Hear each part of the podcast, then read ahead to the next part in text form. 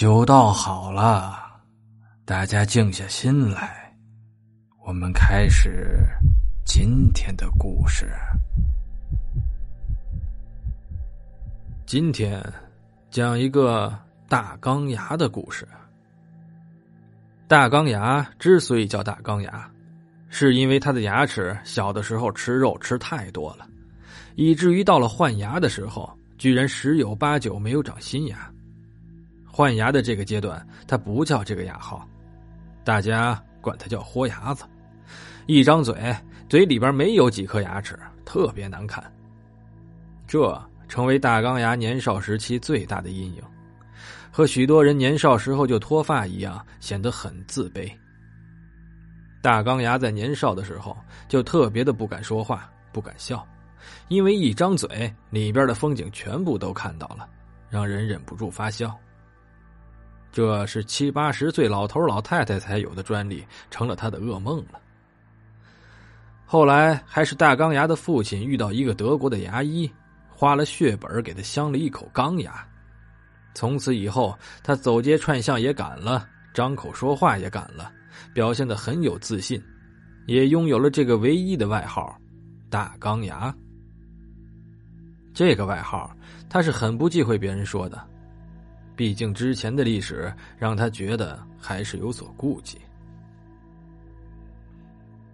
大钢牙的祖上八代都是做一个行业的，说起来，这个行业真的是三百六十行中比较特殊的一门行业。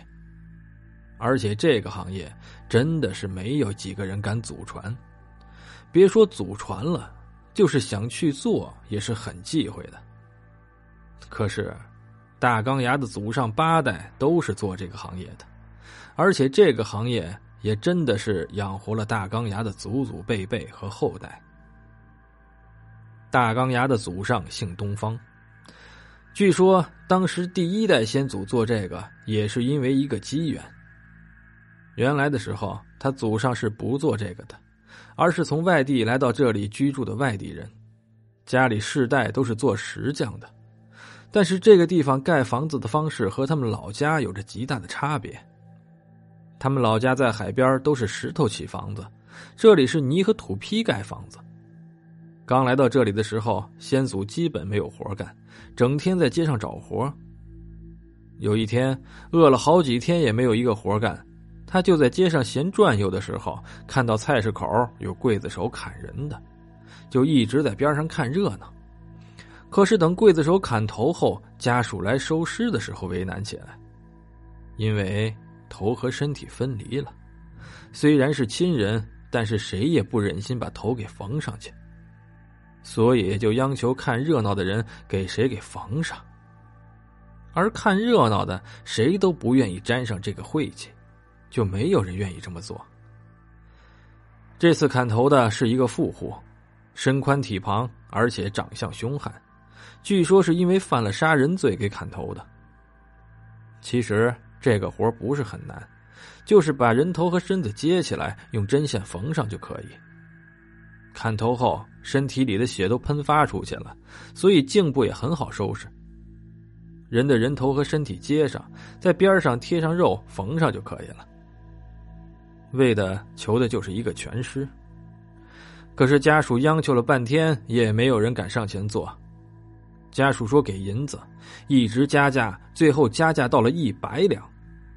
那时候一百两可不是一个小数目，但是还是没有人上前做。当地人都特别信这些鬼神之说，怕缝不好再让无头鬼给缠身了。可是大钢牙的祖先这个时候已经走投无路了，他以前的时候和自己的母亲学过一阵子女工。家里缝缝补补的还行，就直接走上前去说自己试下。家属这个时候已经绝望了，出现这么一个人，简直是雪中送炭一般，于是千万般感谢。